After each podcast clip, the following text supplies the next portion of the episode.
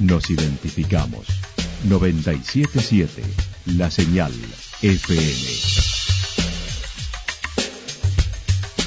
Valle de Calamuchita, Córdoba, Argentina.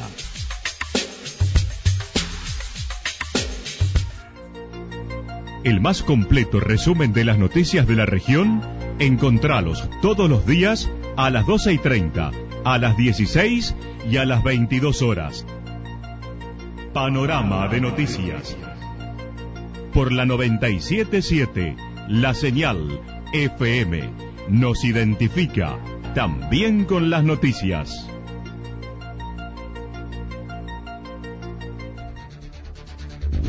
Municipalidad de Villa del Lique. Una forma de vivir. Gestión Ricardo Zurdo Escole.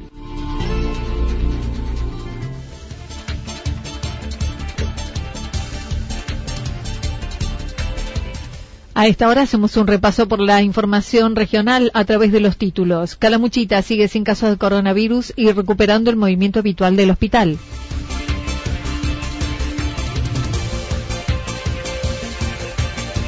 Con cuidados y restricciones horarias, vuelve la Biblioteca Popular al fuerte. Al regreso de las vacaciones se conocerá cómo será el regreso al jardín de Yacanto.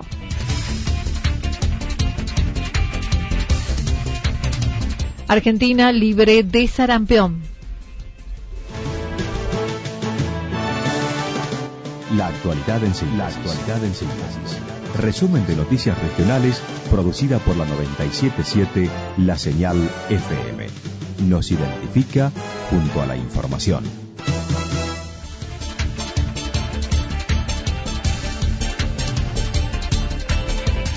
Calamuchita sigue sin casos de coronavirus y recuperando el movimiento habitual del hospital. La pandemia continúa y los cuidados se siguen extremando para evitar la llegada del virus al departamento Calamuchita. La vicedirectora del Hospital Regional aseguró es un trabajo de todos los efectores de salud, de manera mancomunada. En toda Calamuchita, todos los centros de salud, los directores, secretarios de salud, eh, tenemos una comunicación muy fluida con todos, gracias a Dios, eso la verdad que desde el hospital lo valoramos mucho. Eh, para la atención de estos casos sospechosos y también de los viajeros que generan tanta inquietud en la gente cuando lo ponemos en el parte de prensa, pero bueno, es la realidad. Hay mucha gente que entra a Calamuchita de diversas lugares de otras provincias. Bueno, también teníamos al comienzo viajeros del exterior. Y yo creo que una de las principales razones, diríamos, del éxito, que no, no es un éxito así estrictamente en el sentido de un logro, un podio al que hemos llegado, porque esto es muy dinámico y entonces mañana podemos tener un caso y eso no significa un fracaso. Hasta anoche todos los casos sospechosos fueron negativos, mientras que ayer se hisoparon siete viajeros, por lo que hasta ahora y desde el inicio de la pandemia hubo dos confirmados y recuperados, 104 descartados y ningún sospechoso hasta anoche. Acerca del movimiento habitual del hospital, dijo la gente volvió para la atención de otras patologías con menor presencia de las respiratorias, sobre todo en niños. Hoy manifestó hay 20 camas ocupadas de las 36 disponibles en un fin de semana de mucho movimiento en La Guardia. Mira, yo te diría que si vos venís ahora y sacas una foto, el hospital prácticamente no difiere de lo que fue eh, lo que era el hospital en octubre del año pasado, o, o podríamos decir en julio del año pasado.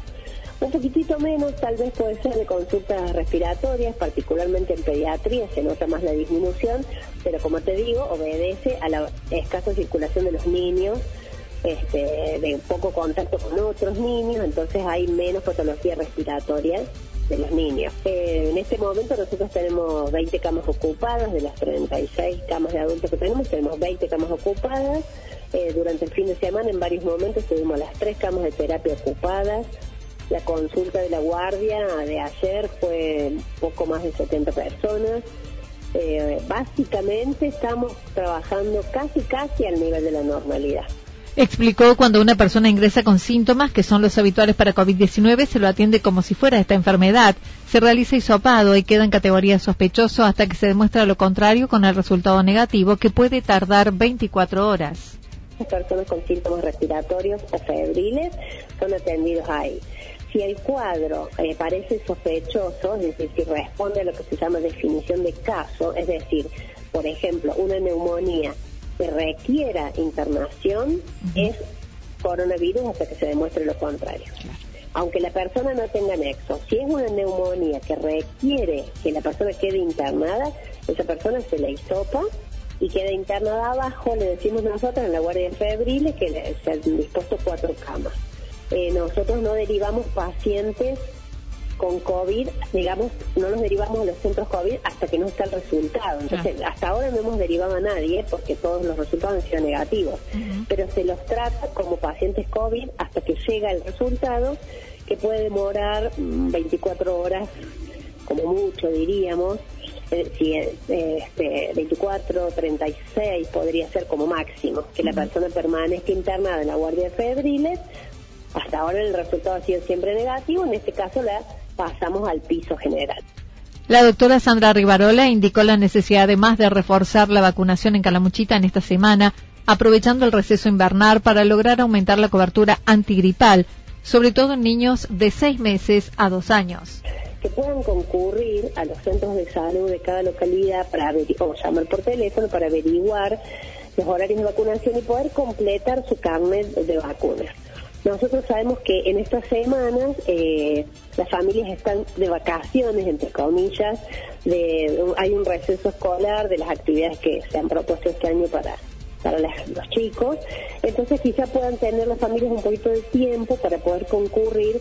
Necesitamos aumentar sobre todo la cobertura de vacunación antigripal en menores de dos años que siempre cuesta en todos lados y este año eh, no ha sido diferente.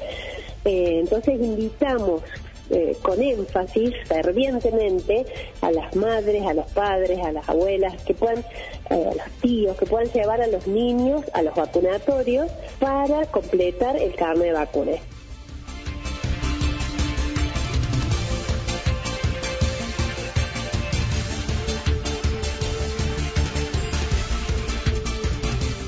Con cuidados y restricciones horarias, vuelve la Biblioteca Popular Alma Fuerte. El COE regional autorizó con protocolo estricto la apertura de puertas de la Biblioteca Popular Alma Fuerte, que hasta hoy estuvo cerrada en Santa Rosa. La vicepresidenta de la entidad señaló por ahora será tres días a la semana y con un horario acotado. Eh, bueno, hemos conseguido al final que la municipalidad nos diera eh, la autorización para, para abrir, a través también de, o sea, la municipalidad después de haber consultado en el COE. Eh, con un protocolo, bueno, bastante estricto. Eh, vamos a abrir eh, solo tres días por semana, en horario especial de 15 a 18, lunes, miércoles y viernes de 15 a 18. elegimos un poco ese horario porque es un horario, sobre todo por el tema del frío también, porque tampoco queremos hacerle pasar frío a la gente. Para la atención se debió realizar cambios en mobiliario, solo podrán ingresar dos personas por vez y no podrán hacerlo en la zona de libros, entre otras disposiciones. Bueno, tuvimos que hacer un poco acá de eh, modificación de, mobiliario porque pueden entrar solo dos personas por vez, como bueno, en casi todos los negocios, y además eh, no pueden ingresar a la zona de libros. Eh, eso puede ser, digamos, una complicación, desde luego, pero bueno, nos adaptaremos. si la gente viene ya con algo, con alguna idea específica, o tratar de darle algunas ideas nosotros porque bueno, una de las cosas que la gente hace normalmente es ir y revisar los libros y mirar a ver cuál quiere o no quiere. Eh, en este caso eso no se va a poder hacer. Eh, incluso nosotros tenemos ahora, eh, bueno, estamos recién sacando de cuarentena los libros de, de la Feria del Libro que se hizo virtual. Claro. Eh, entonces esos también los van a poder ver y van a decir, bueno, me llevo aquel de lejos. Eh, eh, los, los, libros además, bueno, el resto de, del protocolo es más o menos lo mismo que en todos lados, por supuesto uso obligatorio de barbijo. María Lisuel señaló, tampoco podrán ingresar mayores de 65 años, pero mediante comunicación previa se podrán retirar los libros en la modalidad take away. La devolución deberá hacerse en bolsa transparente y ese ejemplar permanecerá en cuarentena durante 14 días. Es con, de la manera de la devolución. ¿Por qué? Los libros no se pueden entregar como se hacen habitualmente. Se tienen que entregar eh, en una bolsa transparente cerrada. Primero, ¿por qué transparente? Porque nosotros tenemos que saber qué libros son los que devuelven y no tenemos que abrir la bolsa. Eh, ¿Y por qué la bolsa? Porque esos libros van a una sala, nosotros, una de las aulas, que como no tenemos, obviamente no podemos dar ningún tipo de curso ni taller, una de las aulas está preparada como sala de cuarentena. Los libros quedan ahí 15 días antes de volver al sistema. Entonces quedan, quedan metidos en la bolsa, la bolsa se, desinfecta la bolsa, se deja ahí con la fecha, a los 15 días recién esas bolsas se abren y se vuelven a, poner en el circuito. Destacó, hay 150 libros que ingresaron de la Feria del Libro Virtual, de las cuales la mitad aún no estará disponible hasta el viernes, que terminarán su cuarentena. Los horarios son lunes, miércoles y viernes de 15 a 18 horas, y para comunicaciones pueden hacerlo por Facebook o por WhatsApp al 3546 43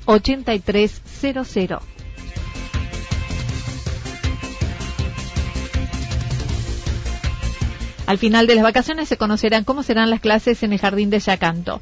Ya en receso escolar invernal, el jardín de infantes de la escuela French Beruti se mostró satisfecho con lo logrado con los niños y sus familias por las circunstancias, destacando la buena comunicación con los hogares. La directora del nivel comunicó. Es cuando te sacan de tu zona de confort, eh, genera ciertas tensiones, pero también son situaciones que nos ayudan a aprender y a crecer. Eh, a pesar del lugar donde estamos, eh, por el tema de la conectividad y del uso de, la telefonía o de computadoras disponibles en los hogares, nosotros hemos tenido muy bueno a nivel de todo, de, comparando así en general con todos los jardines, muy buena participación de los padres. Eh, lógicamente que no es lo mismo, pero bueno, eh, vamos a seguir aprendiendo y vamos a seguir avanzando y ellos saben que estamos y los llamamos para alguna situación en particular y ellos responden, la familia está. Eh, que eso es importante porque seguir trabajando y revalorizando nuestro nivel. Debieron acudir al papel, sobre todo para aquellos que no tienen conectividad o disponibilidad de computadoras, pero pudieron ampliarlo para todos los niños de las diversas salitas manifestó Andrea Tustisoto. Los cuadernillos que llegaron de Provi, de Nación, no nos alcanzaba para todas, para todos los jardines, para todas las salas. Eh, entonces, bueno, eh, lanzamos eh, una, un cuadernillo institucional para todos los chicos. También hemos, cada vez que se, alguna vez al mes, a través de permisos como corresponden, a través del COE de nuestro pueblo. Eh, entre, hacemos llegar a las familias a juegos didácticos, estamos trabajando con algunas familias, con algunos niños en particular, eh, para acompañarlos un poquito más de cerca, sobre todo los niños, algunos niños de salas de 5. Se le realizó a cada familia una devolución y se aguarda luego de las vacaciones cómo será la segunda parte del año. Comentó las diversas actividades implementadas y el uso de la tecnología para encontrarse con los niños sí, hicimos sobre, tenemos videollamadas, videos, eh, participación de la familia, representaciones eh, que las dos hicieron a cada grupo. Eh, les pedimos trabajo y con los trabajos que recibimos ya somos licenciadas en, en videos, los docentes. Sí, armamos videos, armamos consignas a través de, de la oralidad, con audios. Eh, Mm, hemos buscado todas las maneras posibles de, estar, de que nos escuchen, de, poder escucharlos a ellos eh, y a las familias también, lógicamente. Eh, así que sí, hemos aprendido un montón.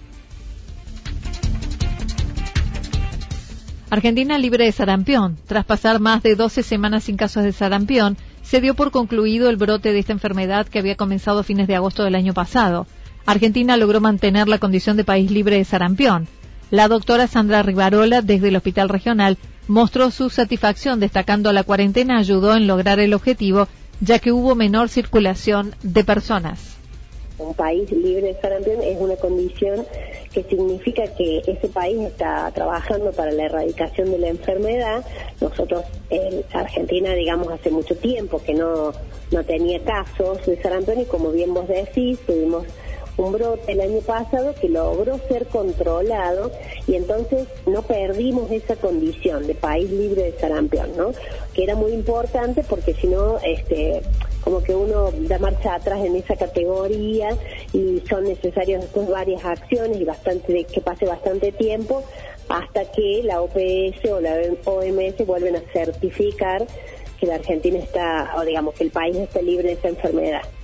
En ese sentido ayudó mucho, eh, digamos, la cuarentena, en un sentido ayudó porque al no haber circulación de personas, especialmente en Buenos Aires, que era el lugar donde este brote de sarampión había adquirido mayor volumen, Lograr esta condición fue gracias a una estrategia que consistió en fortalecer la vacunación, disponiendo de más dosis adicionales, mejorar la vigilancia epidemiológica y la respuesta.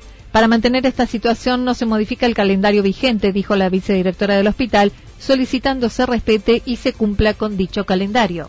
No, se saca ninguna dosis ni de calendario ni se agregan. Eh, vos sabés, la vacunación antisarampianosa tiene dos, son dos dosis que se aplican a las personas. Una se aplica al año de edad y la otra se aplica en el ingreso escolar, que antes se decía a los seis años, ahora en realidad es a los cinco años, es en el ingreso de la salita de cinco. Esto ya es, una modificación que ya lleva algunos años, pero ahora ya es así, es a los cinco años la vacuna, ya no es más a los seis se adelanta, digamos, un año. Eh, y como te digo, la, otra pata es la vigilancia, es que las madres, los padres, las familias estén atentos cuando el niño, sobre todo el, niño, ¿verdad? Pero también en el adulto, eh, cuando aparecen estos dos síntomas, fiebre más exantema, o sea, granitos, erupción, digamos, sarpullido, bueno, distintos nombres que se le puede dar a esto, eh, recordar que hay que concurrir al médico porque eh, podría ser sarampión.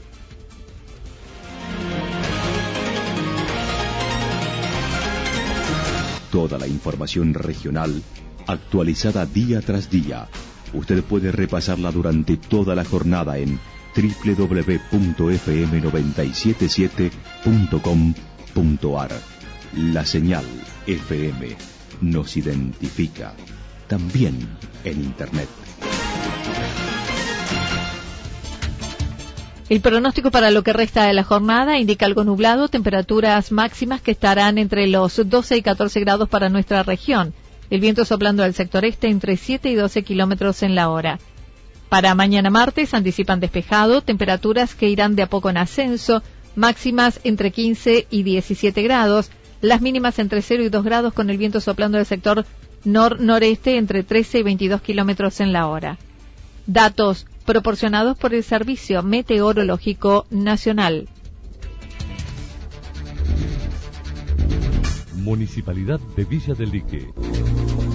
Una forma de vivir. Gestión Ricardo Zurdo Escole.